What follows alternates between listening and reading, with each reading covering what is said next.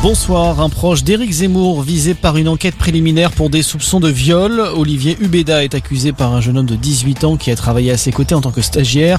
Une plainte a été déposée début décembre. Le conseiller en communication chargé de l'image du candidat à la présidentielle a aussitôt réagi. Il rejette ces accusations et parle d'un coup monté pour salir la campagne. Olivier Hubeda va être entendu dans les prochains jours par la police judiciaire. Premier jour du procès de Nordal Lelandais devant les assises de Grenoble. L'ancien maître chien de 38 ans est jugé pour le meurtre de la petite Maëlys à l'été 2017. Dès le début de l'audience, il a reconnu avoir donné la mort à la fillette, mais de façon involontaire. Il a également présenté ses excuses à la famille de la petite fille.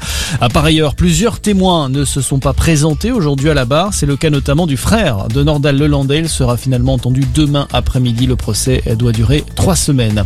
Dans l'actualité également, les bons chiffres de la sécurité routière en France en 2021. 2947 personnes sont mortes en métropole, en baisse de 9% par rapport à 2019. Seul point noir, les cyclistes, plus de 200 ont été tués l'an passé dans des accidents du jamais vu depuis 20 ans.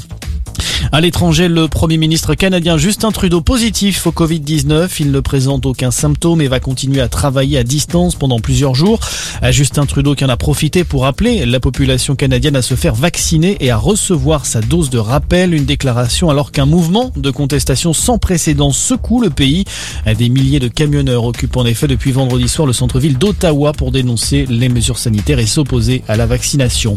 Et puis le foot, on connaîtra ce soir le dernier club qualifié pour les quarts de finale de la Coupe de France. Le PSG reçoit Nice, une affiche de rêve au Parc des Princes entre le leader de Ligue 1 et son dauphin. À cette occasion, Lionel Messi devrait retrouver son numéro 10, celui qu'il portait à Barcelone. Ce serait une première sous le maillot parisien. Coup d'envoi de la rencontre à 21h15. Voilà pour ce tour du monde de l'actualité en deux minutes. Bon début de soirée à tous.